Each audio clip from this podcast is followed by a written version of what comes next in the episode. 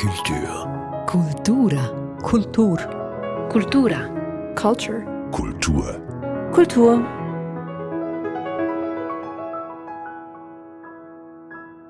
Dies ist der Kulturstammtisch.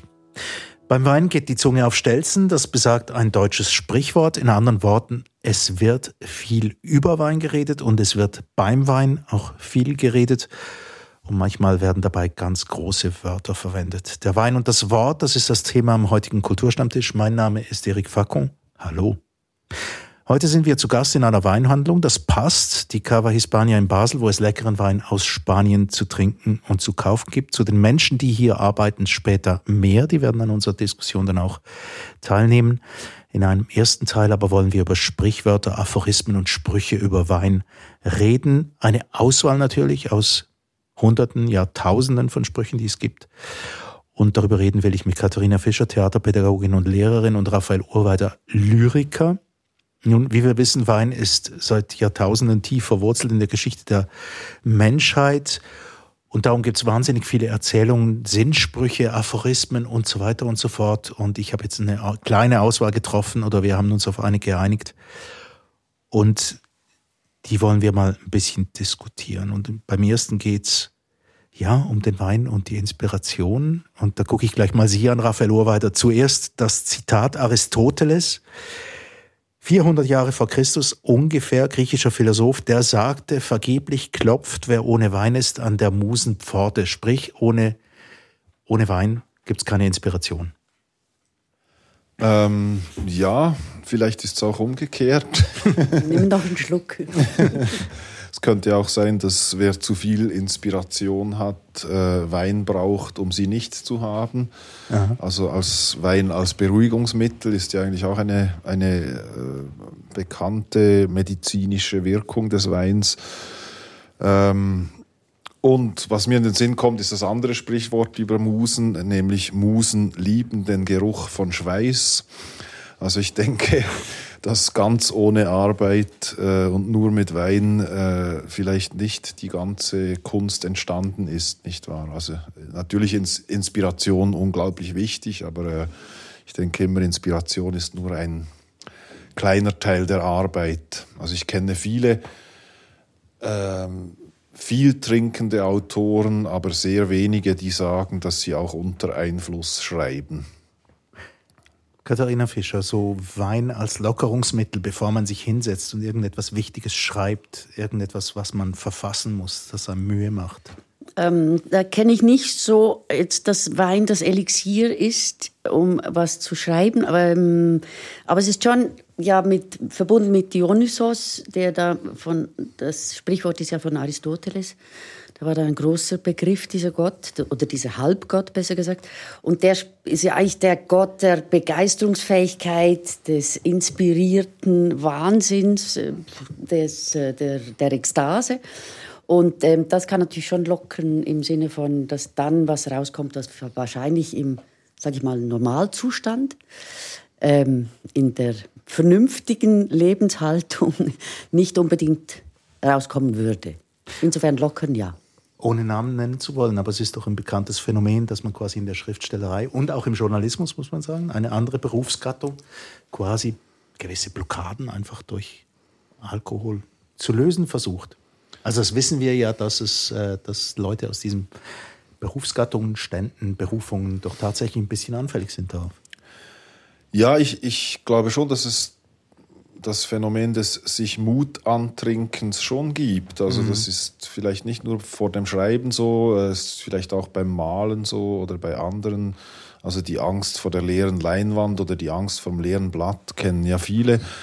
Äh, und ja, ähm, ich meine, es gibt einige Unfälle, die passieren unter Alkoholeinwirkung. das heißt, dass die Leute vielleicht schon mutiger sind, als sie sonst wären, wenn sie nicht trinken. Ähm, es, kann, es kann schon helfen. Also ich zum Beispiel auch vor Lesungen. Also ich jetzt in meinem eigenen Leben, wenn ich irgendwo eine Lesung habe und ich bin ein bisschen nervös, nehme ich schon ab und zu ein Glas Weißwein. Aber ich, man muss es schon sehr gut dosieren, weil die Zunge ist ja dann auch dem Alkoholfeind manchmal.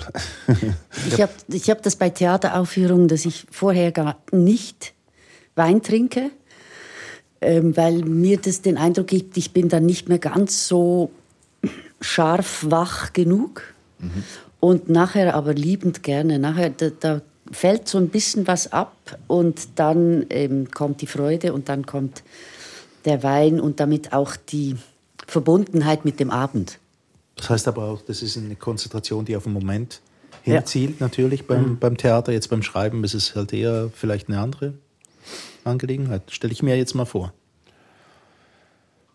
Ja, ich meine, das Problem beim Schreiben ist ja nicht das Schreiben, sondern wenn man eben nicht schreibt, denke ich. Ich glaube, das ist eher die, das Gefährliche am Alltag. Also wenn, wenn ich mich hinsetze und es läuft und ich schreibe, dann brauche ich gar nichts. Dann brauche ich weder zu essen, noch zu trinken, noch zu schlafen. Aber das Problem ist eher, glaube ich, eben die Phase, wo man auf der Suche ist, wo, wo, wo, wo man Inspiration eben nötig hat und, äh, und oder sich eben nicht getraut, irgendwas, was man schon lange im Kopf hat, endlich auf Papier zu bringen.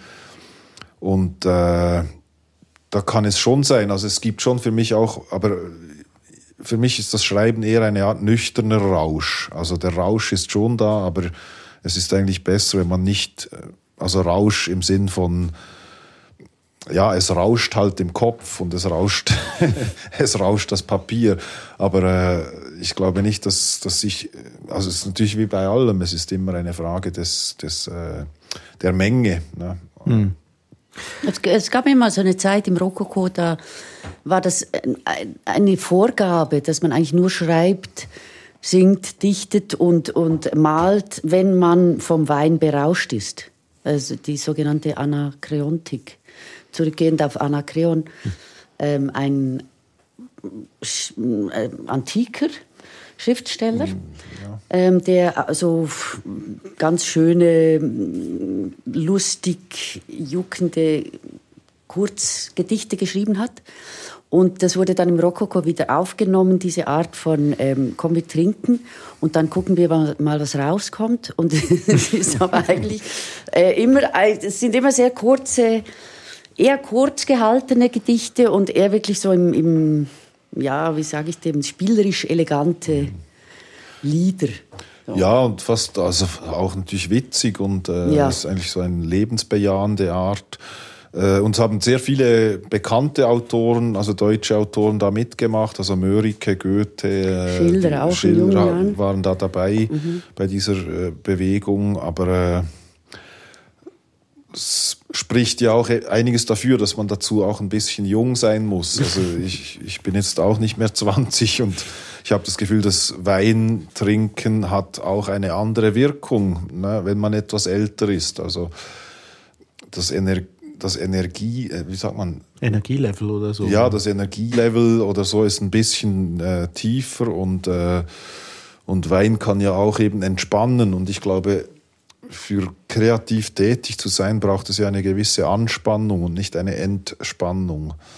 Aber es braucht auch eine Enthemmung, das haben Sie vorhin selbst ja, gesagt, genau. auf eine genau. gewisse Art, ja, ja. Ähm, dass man sich auch getraut, Sachen mhm. zu schreiben, die man vielleicht im Kopf hat und sich vorher nicht getraut hätte ohne das Glas Wein. Ja, so. Also ich, das stimmt schon. Ja, ich glaube, man muss sich schon auch immer selber ein bisschen überraschen beim Schreiben. Und das hilft natürlich manchmal, wenn man etwas äh, in einem anderen Zustand ist. So. Ja. Also Robert Gernhardt hat, hat mal kurz, das ist vielleicht auch noch so an den Rokoko angelehnt, obwohl er viel später da war, hat er geschrieben, Flaschel Wein, Flaschel Wein wirst gar bald geleert sein, denn ich brauche pro Gedicht grad ein Flaschel und mehr nicht. das ist aber schon ziemlich viel. Also eine Flasche Wein Flasche. pro Gedicht kann man sagen. Ein langes Gedicht vielleicht. Und das heißt ja aber nicht, dass jedes Mal etwas Schlaues dabei rauskommt. Also die Geschichten ja, von, genau. von Leuten, die irgendwelche Sachen aufgeschrieben haben, die sie dachten, die seien jetzt wahnsinnig toll, nach einer halben Flasche Wein und am nächsten Tag angeguckt haben, gedacht haben, um Himmels Willen, wo war ich denn da? Ja, da gibt es dann andere Drogen, würde ich sagen, mhm. die vielleicht ein bisschen realistischer sind oder so. Also es gibt ja auch die, also wir reden jetzt nicht darüber, aber sagen wir mal, äh, ähm, Haschisch oder, äh, oder Marihuana oder so kenne ich auch sehr viele Autoren, die das nehmen zum Schreiben, aber sie schreiben nicht darüber so. also Wein ist natürlich erstens viel legaler und zweitens viel äh, edler auch, oder? Ja, und gehört halt irgendwie viel mehr zu, zum christlichen, äh, westlichen Weltbild. Mhm. Ne? Eben. Das Bewusstseinserweiternde sparen wir uns auf auf ein nächstes Mal. Diese Drogen, die unter diesem Kapitel laufen. Ähm, trotzdem, um dieses, ähm, dieses eine Feld ein bisschen äh, abzuschließen, hier ein paar Namen von Leuten, die offenbar nie nur getrunken haben, um zu schreiben, sondern damit auch ein bisschen ein Problem hatten. E.T. Hoffmann. Oh, und wie? Und unser eigener Gottfried Keller, der mhm. in der Öpfelraumerei in Zürich ganze Abende verbracht hat. Man fragt sich, wann er geschrieben hat, offenbar. Also Leute, die ihn besser kennen. William Burroughs in Amerika, Dylan Thomas, Ernest Hemingway, Scott Fitzgerald, Dorothy Parker, Goethe, Edgar Allan Poe, Charles Bukowski. Also schon eine ganze Menge, die da zusammenkommt, jedenfalls, die offenbar das Gefühl hatten, mit Alkohol lässt sich etwas ausrichten. Und dann der vielleicht E.T. Hoffmann konnte ja wahnwitzig viel trinken mhm. und seine Sinne trotzdem noch beisammenhalten, offensichtlich. Und geschrieben hat er auch noch. Und geschrieben hat er auch noch. Unglaubliche Sache. Ja, aber auch viel Quatsch, oder? Also ich, ähm, offensichtlich, habe ich mir sagen lassen. Also ein viel zu großes Gesamtwerk, um das jetzt in der Kürze so ja, zu behandeln. Aber kommen wir mal zum nächsten Feld. Ähm, eines also was nur ganz kurz, was ich ja. interessant an der Liste finde, ist natürlich, das sind nur Männer, mhm. die da genannt ja. werden, weil wenn Frauen trinken, sind sie krank, dann sind sie nicht mehr berühmt. ich habe eine Frau erwähnt, immerhin. Aber ich habe wirklich, ja. ich habe mir Mühe gegeben, um zu gucken, ist, ob wir eine äh, Ähm, hinkriegen. Haben wir nicht ähm, es sind ganz offensichtlich viel mehr Männer. Also man hat ja diese rauschbetonte äh, Beat Generation in den 50er Jahren mhm. in den USA. Und, Jack Kerouac und, und, und das, Burroughs, ja. Und da wurden die meisten Frauen, die da Teil waren davon und auch gute Gedichte und sogar Romane geschrieben haben, die wurden zu 90 Prozent in die Irrenanstalt gesteckt.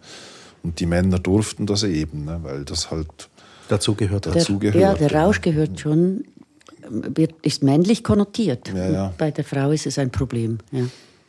Finde ich auch. Ich will das nicht einfach wegwischen, aber ich möchte gerne zum nächsten Thema. Also, ja, ja. es ist natürlich ein interessanter auch. Punkt. Trotzdem, der nächste Punkt, den ich ansprechen wollte, ähm, ein, ein Spruch, den wir alle kennen, in Vino Veritas. Uh.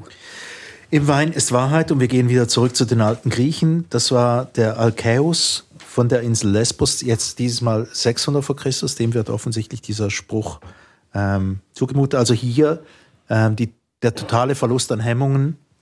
Ähm, ja, wir sagen nur noch die Wahrheit, wenn wir trinken. Äh, nein.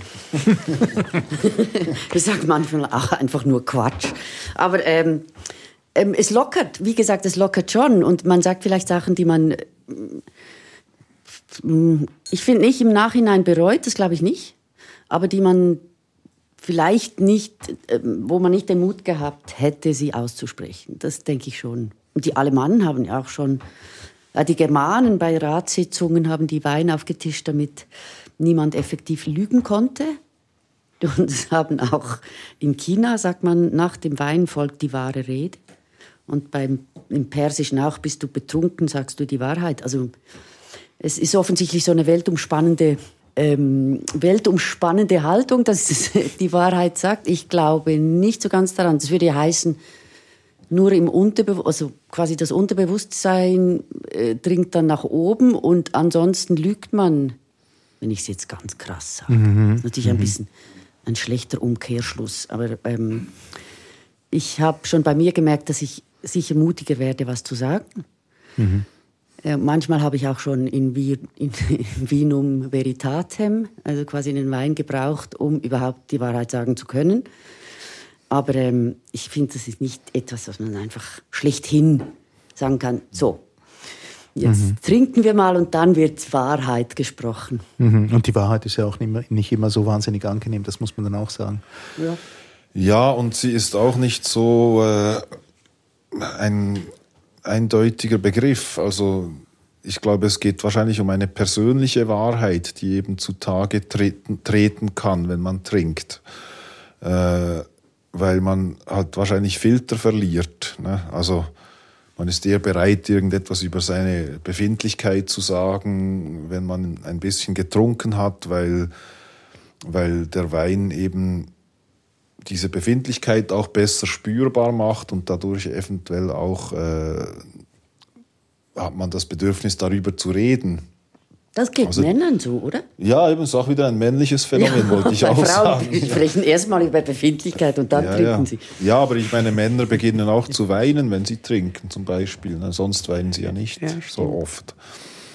Frauen haben dafür das PMS.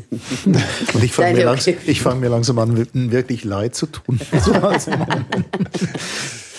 Ist das wirklich so? Ja, eben. Also es gibt einen dieser Sprüche, der hat mir mh, mm, gut gefallen von Friedrich Hegel. Im Wein liegt Wahrheit. Also da wären wir ähm, ganz beim Alkäus von der Insel Lesbos. Und der zweite Teil des Satzes, der gefällt mir und mit der stößt man überall an. ja, sehr elegant. Ja. Mhm. ja. Aber ich finde auch beim Wein äh, ist es so, dass man mehr verzeiht als beim Bier zum Beispiel. Okay. Ja, eine neue These? Ja, ich weiß nicht, ob die wirklich eine These als These verhält.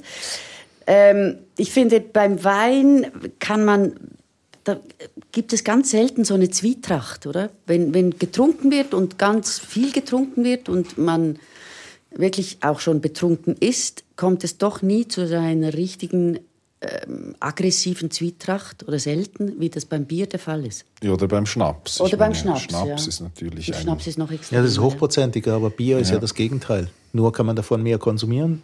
Ich weiß nicht, ja, vielleicht. Oder sind, man, ist es die Kohlensäure? ich, glaube, es ist, neue ich glaube, es ist die Kohlensäure. Auch auf Coca-Cola wird man auch wahnsinnig schnell aggressiv. ja, aber es ist trotzdem eine Frage. Also ja. die These, von Katharina Fischer. Ja gut, nein, aber ich meine, es ist einfach eine andere Art Alkohol, könnte man sagen. Ne? Also, ähm, es wirkt aber auch anders. Ja, und wirkt, ja, das finde ich sowieso eine interessante äh, Frage, weil der Alkohol ist ja an sich eigentlich ja ein kann man chemisch aufschlüsseln und klar sagen, was das ist. Aber ich mhm. meine, wenn jemand Wodka trinkt oder jemand Cognac trinkt, was ist der Unterschied chemisch? Es ist nicht riesig. Und doch sind die Assoziationsräume absolut verschieden. Ne? Also eine Schlägerei auf Cognac kann ich mir weniger vorstellen als eine Wodka-Aggression im Eishockey-Stadion oder so. Also vielleicht kommt es ja auch darauf an, wo man was trinkt. Ne? Also die Cognac-Schlägerei ist wahrscheinlich auch recht unpräzis, müsste man ja. dass die das Leute das äh, angepeilte Er wurde von einem Cognac-Glas erschlagen, liest man dann genau. in der Zeitung. Ähm, ja, ich glaube, der Wein und die Wahrheit ist eigentlich quasi erledigt. Wir wissen, was wir damit meinen, aber es ist trotzdem interessant, dass es so viele davon gibt. Also Dante hat sich dazu geäußert. Ähm, Friedrich von Schiller hat was im, im Wallenstein, hat er, hat er was davon verwendet. Der Wein erfindet nichts, er schwatzt nur aus. Mhm. Das heißt, äh, man verliert wirklich die Kontrolle über was man sagt. Ähm, jetzt natürlich ganz viele Sprüche sind natürlich ähm, zur Geselligkeit. Also man sitzt zusammen und, und, und trinkt ein Glas Wein. Und ähm, ja, da habe ich einen ein Spruch mitgebracht von George Bernard Shaw, ähm, dem irischen Schriftsteller. Und der hat gesagt, ja, dies ist die einzige Art, Wein zu genießen, wenn ein paar kundige und begeisterungsfähige Freunde zusammenkommen und sich frei fühlen, in unverhülltem Entzücken zu schwelgen. Gut, das ist jetzt ein bisschen blumig ausgedruckt, das Ganze. Hm. Aber wir können uns vorstellen, was er meint damit, ist, dass die Leute beim Wein in Irland doch ganz gesellig wurden. Ja, Ich trinke Wein auch am liebsten mit Freunden und Freundinnen. Das ist wahnsinnig eine gesellige, ähm, ein geselliges Getränk. Ich bin mir nur, ich habe mich die ganze Zeit gefragt, ein Ire, der von ja. Wein, ja, der nicht eben. Whisky trinkt. Und Sie sind ja, Sie sind ja Schottin zur Hälfte, ja. eben. Und bei Ihnen war doch Whisky angesagt und bei den Iren auch. Warum denn jetzt Nein, nicht, nicht wirklich. Whisky ist eher für den Export. okay. Nein, Whisky trinken wir eher selten, wenn, dann, wenn der Abend schon sehr spät ist und man Wein getrunken hat, dann rundet man noch mit einem Whisky ab. Oder es ist eine Männerrunde mit viel Zigarren und, ähm, und anderen Beweggründen für, die, für das Zusammenkommen. Aber sonst ist eigentlich schon Wein in erster Linie auch so familiär an erster Stelle. Importwein wohl, ha? Also das Problem ist natürlich beim Weintrinken, das nicht in Geselligkeit passiert. Ne? Das ist ja eigentlich schon dann, also natürlich gibt es so diese, diese Filmszenen, wo jemand am Abend nach Hause kommt und alleine ein Glas Wein trinkt und so, aber äh, da gibt es ein, ein moderner Aphorismus von äh, Michael Augustin aus Bremen, der sagt, als Dichter, äh, das geht so, äh, Selbstporträt mit Flasche, das ohne Korken bin ich. ja, aber das Interessante daran ist, was, an dem, was Sie sagen, also können Sie sich vorstellen, dass man Solo trinkt, wenn man jetzt betrübt ist und dann zum Wein greift. Ich kann mir das schwerlich vorstellen. Ich glaube, da müssen andere Mittel her, oder? Ein bisschen stärkere. Nicht? Mm, nein, ich, also ich glaube, es kommt natürlich dann aufs Funktionale darauf an. Wenn man funktionieren will in der Gesellschaft, geht man wahrscheinlich nicht ins Stärkere. Wenn man Solo trinkt. Mhm. Äh, das ist der nächste Tag grausam. Ja, ich glaube schon, dass alles über alles hochprozentigere als Wein bringt einem ins Grab, nicht? Also ziemlich schnell. Oder macht einem einfach zum macht einen 100% Job draus. Mhm. Ich, also ich finde es wahnsinnig schön, abends nach Hause zu kommen, wenn ich wirklich sehr, sehr müde bin und einfach ein kleines Glas Rotwein. Mhm.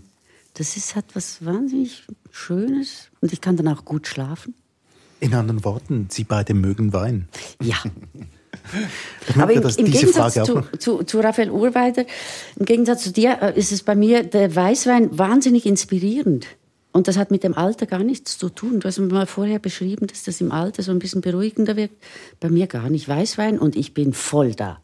Aha, nein, überhaupt nicht. Ich bin auch, ich bin eigentlich kein Weißweintrinker. Ah, also okay. ich äh, trinke Weißwein, um wach zu sein. Ja, das ist schon eine andere Wirkung als.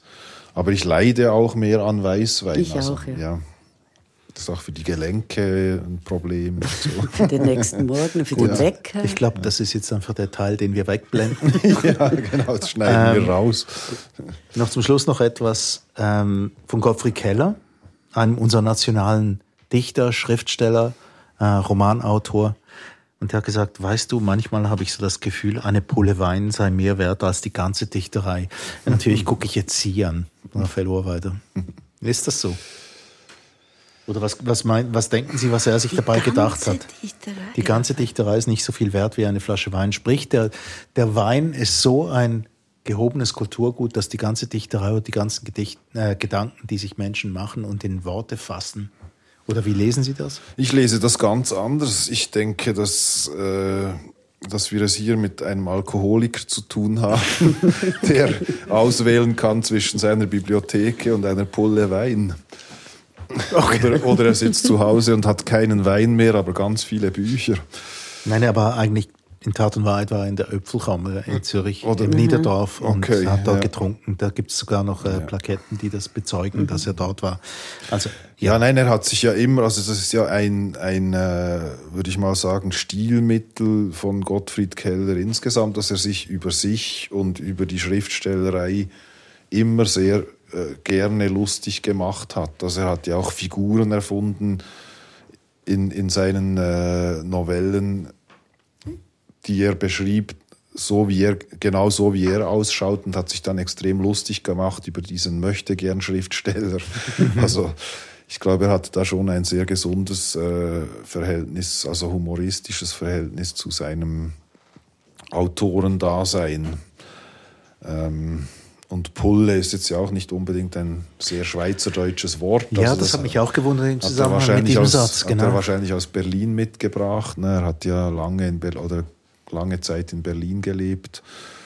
Ähm, ja, es wäre jetzt noch interessant zu wissen, wann er das gesagt hat. das kann ich jetzt, mit dem kann ich jetzt nicht dienen, ja, ja, ganz ehrlich gesagt. Eine also, Pulle ist ja auch ein bisschen despektierlich, also nimmt es ein bisschen hoch. Schon. Also bei uns wäre es Guttere. Ja, genau. Aber, Zum Beispiel. Ja, ja, aber Dichterei ist ja auch despektierlich. Also. okay, Gut, das ist also ich glaube, das ist ein Thema, auf das, ja genau, wollte ich auch gerade vorschlagen, das sparen wir uns für ein anderes Mal auf.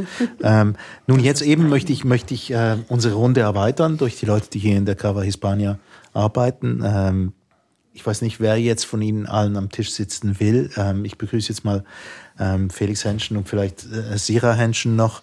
Ähm, und ich möchte gleich einsteigen bei einem weiteren Sprichwort, das, ähm, das alle kennen und das immer alle falsch aufsagen. Und zwar heißt das Bier auf Wein, das lass sein, Wein auf Bier, das rate ich dir. Man kann es auch umdrehen. Das Ganze stammt aus Deutschland. Bier auf Wein, das lass sein, Wein auf Bier, das rate ich dir. Was stimmt da dran, Felix Henschen? Also nach meiner Erfahrung gar nichts. okay. Weil ich nehme liebend gern vom Nachtessen als Apero ein Bier und ich nehme liebend gern ein Bier, bevor ich schlafen gehe. Und zwischendurch, während dem Essen, ist der Wein angesagt. Und ich habe da, außer wenn es mal zu viel war vom einen oder vom anderen, äh, nie irgendwelche negativen äh, Eindrücke gehabt, so dass das irgendwie beißt oder äh, aufschaukelt. Es könnte ja auch ein Spruch sein von der Bierinnung in Deutschland, die das Gefühl hat, wir wollen den Leuten den Wein vermiesen. Zuerst trinkt ihr mal das Bier und dann bleibt ihr bitte schön dabei. Das wäre ja vielleicht auch eine Möglichkeit. Ähm, eben, man kann es auch umkehren. Ich muss das immer irgendwie zusammenpuzzeln. Äh, man könnte auch sagen, wie ähm, Wein auf Bier, das lass sein. Reiben tut sich ja dann immer noch. Bier auf Wein, das rate ich dir. Ja, also ich glaube, wir werden diesem Rätsel nie ähm, richtig, richtig begegnen können. Ähm, jedenfalls gibt es etwas und darum möchte ich Sie gerne dabei haben. Es gibt so etwas wie das Vokabular des Weines und ich glaube, meine, meine Gäste Katharina Fischer und Raphael Ohrweiter werden das wohl bestätigen. Es gibt so eine Art Vokabular, das uns begegnet und das manchmal ein bisschen, wie soll ich es jetzt sagen, ich schicke es jetzt mal voraus, ein bisschen so anstrengend wird. Ähm, gebe jetzt ein paar Beispiele. Elegant, doch ohne Rückgrat, körperreich, aber geschmeidig, strebt dem Höhepunkt zu, erdig im Abgang, ausgesprochen blumig, ausgesprochen fruchtig. Ich bitte mich zu entschuldigen, aber ich verstehe manchmal nicht genau, was damit gemeint ist. Habe ich ein Problem? Äh, würde ich Ihnen nicht empfehlen, ein Problem damit zu haben. Okay. Ich, ich denke, ähm, dass äh, jeder Weintrinker, jede Weintrinkerin genau das Vokabular brauchen darf, das gerade auf der Zunge liegt. Und wenn wir heute so eine Standardsprache bei Wein beschrieben haben, dann ist das das Resultat der Weinliteratur. Es ist das Resultat von Weinkursen äh, wenn man in der Schweiz in die Akademie du Vin geht und da den Kurs 1, 2, 3 oder vielleicht dann sogar noch 4 macht, dann äh, wird man ein bisschen an Weinvokabular gebunden oder gebunden, um sich auszutauschen. Mhm. Und äh, halt auch als Stütze, wenn man dann äh, etwas niederschreiben muss. Das hilft. Aber im Prinzip darf jeder jedes Adjektiv brauchen, das ihm gerade in den Sinn kommt, wenn er etwas zum Wein sagen will. Mhm. Trotzdem, wenn ich jetzt, äh, also vom Vater zur Tochter, ähm, Henschen, ähm, Sie sind ähm, hier auch in dieser Weinhandlung engagiert. Ähm, wie muss ich mich jetzt denn fühlen, wenn ich dieses Vokabular alles nicht habe? Ist das irgendwie, also Ihr Vater hat es schon so beantwortet, aber trotzdem, ich glaube, ganz viele Leute führen doch dieses Vokabular einfach mit. Und ich frage mich manchmal, verstehen die denn ganz genau, um was es geht? Ja, ja das frage ich mich auch manchmal. okay. Also ähm, es ist ja schon so, es gibt eine Vereinheitlichung des Vokabulars und das ist auch wichtig, weil ich will ja wissen, wenn ich mit einem anderen äh, Weintrinker spreche, will ich ja irgendwie verstehen können, was er meint damit. Ähm, aber grundsätzlich, äh, also ich glaube, was mein Vater auch sagen wollte, ist, es gibt kein falsch und kein richtig, weil jede Empfindung ist ja subjektiv. Also man, man, ich empfinde so und er empfindet den Wein anders. Ähm, grundsätzlich ist es aber so, dass, also ich, ich kenne das sehr gut, vor allem bei vielen jungen Leuten, die fühlen sich nicht wohl bei dem, oder? Die fühlen sich dann automatisch so dumm und denken, ja, ich, ich gehe an keine Degustation, da fühle ich da kann ich nicht mitreden, oder? Und, ähm, und das ist so, das finde ich schade dann, oder? Weil genau diese, dieses Vokabular, das dann die Leute nicht verstehen, fühlt, führt dazu, dass man sich dann nicht wohlfühlt in diesem Umfeld. Also ich finde ja interessant daran, dass, ähm, dass der Geschmackssinn eigentlich sehr wenig Vokabular hat. Also sagen wir mal in der Literatur oder so, man redet ja sehr wenig, man hat, ja, was hat man? Bitter, süß, salzig, äh, äh, scharf und dann hat sich's irgendeinmal und ich glaube, dass dieses, äh, diese, diese, dann, diese, dann diese Terminologie des Weines eigentlich entstanden ist, weil man einfach weiß, ja, damit hat man nicht genug. Also vor 40 Jahren vielleicht hatte man genug, als es nur Goron und, äh, und Pinot Noir gab in den, in den Beiz. Haben wir gesagt, ja, der ist süß, den nehme ich oder so. Aber äh, heute hat es natürlich so viele wahnsinnig verschiedene und verschieden gebaute Weine äh, aus verschiedensten Ländern, dass, dass sich das Geschmacksvokabular zwangsläufig wahrscheinlich erweitern musste und dass das ein bisschen blumig wird, sprachlich ist klar, weil es sind alles wie auch ist, ist neues Terrain in der Sprache, ja. Also eine, eine Fachsprache, die sich entwickelt hat erst. Und es ist auch ein Getränk, das in das ist eigentlich ein Getränk, aber in so vielfältiger Weise hergestellt und mit so unterschiedlichen eben ähm, kleinen Noten. Also es, ist, also es ist eine ganze Kultur. Und es ist eben nicht nur einfach eine Cola, die süß ist und viel Kohlensäure hat, sondern jeder Wein unterscheidet sich. Also zur Ehrenrettung des Colas muss man noch sagen. Es gibt auch verschiedene. es gibt auch verschiedene. Also ja, damit soll jetzt nichts gesagt sein, so inhaltlich oder qualitativ, aber es gibt tatsächlich unterschiedliche Geschmäcker, ausgehend von der Basis in den USA. Mhm. Wenn ein Cola aus Schweden scheinbar ich bin da nicht so Spezialist, aber scheinbar anders schmeckt das das in Italien. Nein, aber das finde ich jetzt ja schon interessant. Zum Beispiel, wenn du sagst, es Cola, wenn ich jetzt dich, Erik, fragen würde, wie schmeckt dann eine Cola? Dann kommst du auch sofort in Verlegenheit, weil du sagst, ja, sie schmeckt nach Cola. Also im besten Fall vielleicht ein bisschen Zimt, vielleicht ein bisschen, aber da muss man dann auch sofort sehr kreativ werden, was den Geschmack angeht. Ne? Es gibt sogar Weine, die einen Cola-Touch haben. Und dann ja. sagt man, ja, der, ja. südafrikanische, ja, schwere, voilà. schwere Weine. Aber dann greift man auf das Adjektiv oder die Beschreibung Cola zurück. Oder das ist ja noch interessant. So. Also es gibt, oder nach Chocolate Block gibt es doch ja. so einen berühmten südafrikanischen Wein, der heißt Chocolate Block, weil er so schwer ist, dass er eigentlich eine Art. Ich, ich musste eine Weile, ein, ein, paar Jahre lang schon Wein konsumiert haben, um zu wissen, was erdig ist. Ähm, hm.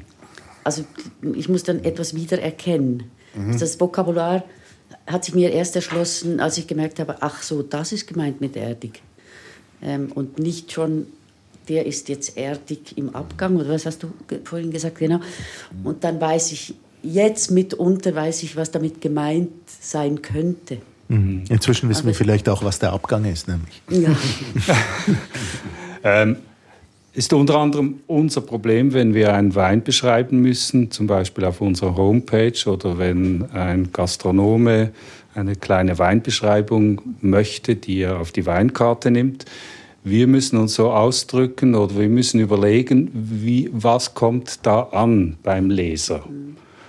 Und da hilft eben, davon hatten wir es vorher, da hilft so das Weinvokabular, das man so allgemein kennt.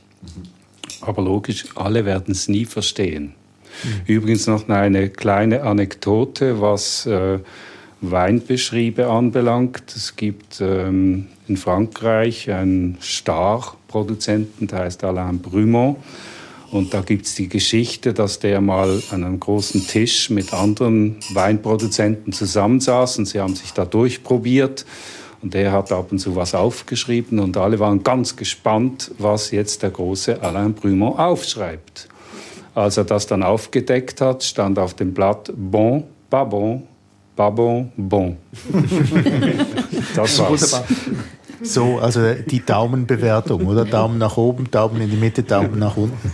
Ähm, trotzdem gibt es nicht so eine Art Fachvokabular, die irgendwie ähm, den Wein beschreibt auf eine Art, die vielleicht für uns Normalsterbliche gar nicht so wichtig sein kann, weil wir vielleicht irgendwie die Bezüge gar nicht kennen. Also ich lese da manchmal so Sachen wie Aubergine, Kaugummi, ähm, was weiß ich, ähm, es gibt die verschiedensten Geschmacksnoten. Ja, und ich habe das gleiche Gefühl, ich verstehe das nicht ganz, aber hat das damit zu tun, dass es vielleicht eben auch Fachvokabular ist von Önologinnen oder Önologen?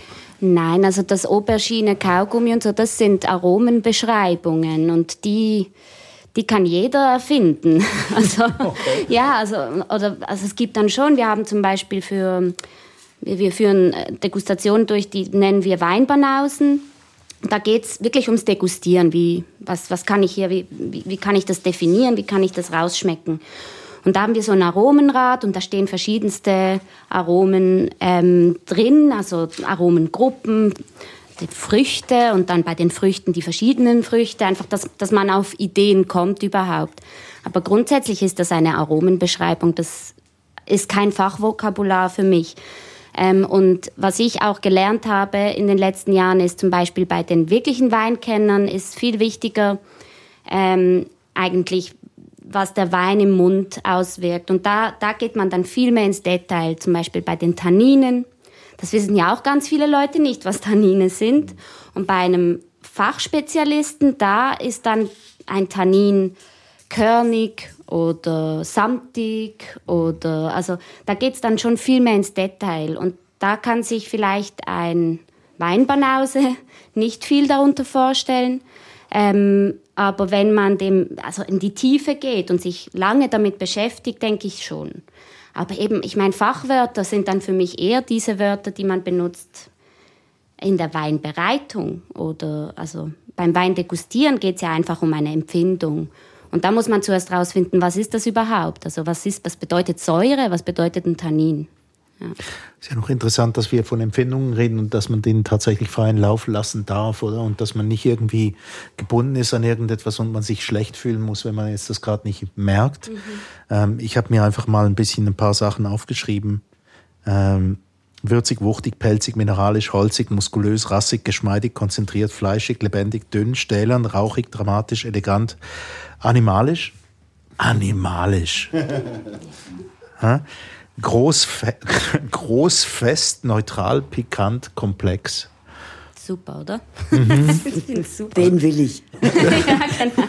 ja, ich hatte mehr an den animalischen gedacht, ich weiß nicht. Also ich, also ich finde muskulös fast das Rätselhafteste eigentlich als Geschmacksrichtung oder als Beschrieb. Was ist ein muskulöser Wein? Das, da, da kann ich meine persönliche Interpretation reinbringen. Eben, das ist dann kein, kein fachspezifischer mhm ich würde sagen, für mich ist es ein protziger Wein, ein Wein, der, was, äh, der, der sehr viel bringt, aber am Ende vielleicht nicht sehr viel Tiefgang hat. Okay. Ja, da hätten wir jetzt also was gelernt. Gleichzusetzen mit Kraft. Also mhm ich meine, ein muskulöser Wein ist äh, vielleicht noch nicht ganz, äh, nicht sehr gereift. Also ich stelle mir dann immer so den jungen Sportler vor, der Teenager und nicht weiß, wohin damit, oder? Ja, genau. Okay. Wo man dann erst einmal äh, erraten muss, was noch aus ihm wird. Das könnte so mein meine Interpretation sein. Ich habe mir ein paar Notizen gemacht dazu, was das eigentlich heißen könnte, diese poetische Überhöhung, die ich da, also ich vermute natürlich immer, dass da was ist, was, äh, wenn ich es nicht richtig verstehe oder erklären kann, ähm, sprachlich, dann denke ich, ja, Sprachblüten, Wortakrobatik, Snobismus oder was ist es denn eigentlich? Marketingsprache oder was, was, was begegnet uns da als Sprachsorte? Sira Henschen. Ich glaube, es ist eine Mischung von allem. Also ähm, es kann äh, zum Snobismus fü führen, finde ich. Also wenn man eben mit diesen Fremdwörtern um sich schmeißt. Es ist halt das Problem, oder oft, wenn man, wenn man schon so tief in der Materie ist, vergisst man, dass man mit Leuten redet, die das nicht, vielleicht nicht verstehen. Mhm. Und, ähm, und da finde ich es ganz wichtig, dass man sich selber immer wieder darüber bewusst wird. Und ähm, es, ich finde, es, es gibt auch viele Snobs in dieser Weinwelt. Das ist einfach so. Und, aber ich glaube auch, dass es etwas Philosophisches und etwas Kreatives an sich hat. Und, und da kann man einfach äh, dem eigenen Vorstellungsvermögen freien Lauf lassen. Es ist ja eine Empfindung, die man hat. Es ist nicht, es ist keine Theorie oder mhm. irgendetwas, was man befolgen muss. Es gibt keine, es gibt natürlich irgendwo dann Regeln. Oder äh, wenn ein Wein viel Säure hat, hat er viel Säure. Aber ähm, alles andere, dem kann man freien Lauf lassen. Ja. Es ist ja auch interessant, dass, äh, ja, dass wir so ein, dass wir so viele menschliche Begriffe dann jetzt auch antreffen, eben ja, wie, also wie jetzt du das beschrieben hast, dass es so ja, ein jugendlicher Wein, von dem man noch nicht genau weiß, was aus ihm wird. Und der Wein hat ja auch, sagen wir mal, vielleicht ein guter Rotwein hat vielleicht eine ähnliche Lebensspanne wie ein Mensch, nicht? Also, äh, und ist uns von dem her schon auch äh, als Getränk etwas äh, näher, weil er auch den Wunsch erfüllt, denn insgeheimen eben, dass alles besser wird, wenn es alt, älter wird. Nicht? Das wäre ja auch unser Wunsch, dass wir immer ein bisschen besser werden, jedes Jahr. Ich finde das wunderbar, dass wir äh, unsere heutige Diskussion äh, mit so einem schönen Wort beschließen können, dass wir tatsächlich immer besser werden und Hauptsache wir trinken dabei Wein ähm, als Genussmittel wunderbar. Ähm, wir haben gesprochen über Wein und das Wort äh, über Sprichwörter zum Wein, über was für Sprache verwendet wird beim Wein trinken.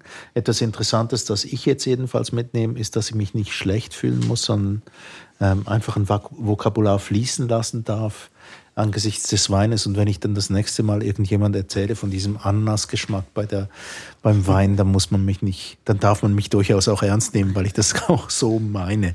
ähm, also ich danke den Gästen heute Abend und ich danke vielmals für äh, natürlich das Gastrecht, das wir genossen haben bei der Cava Hispania in Basel. Herzlichen Dank, äh, Felix und Sira Henschen.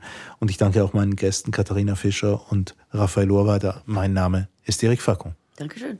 Und Prost. jetzt wollen wir noch anstoßen. Ja, ne? Prost. Zum Wohl. Das ist ein schöner Abschluss.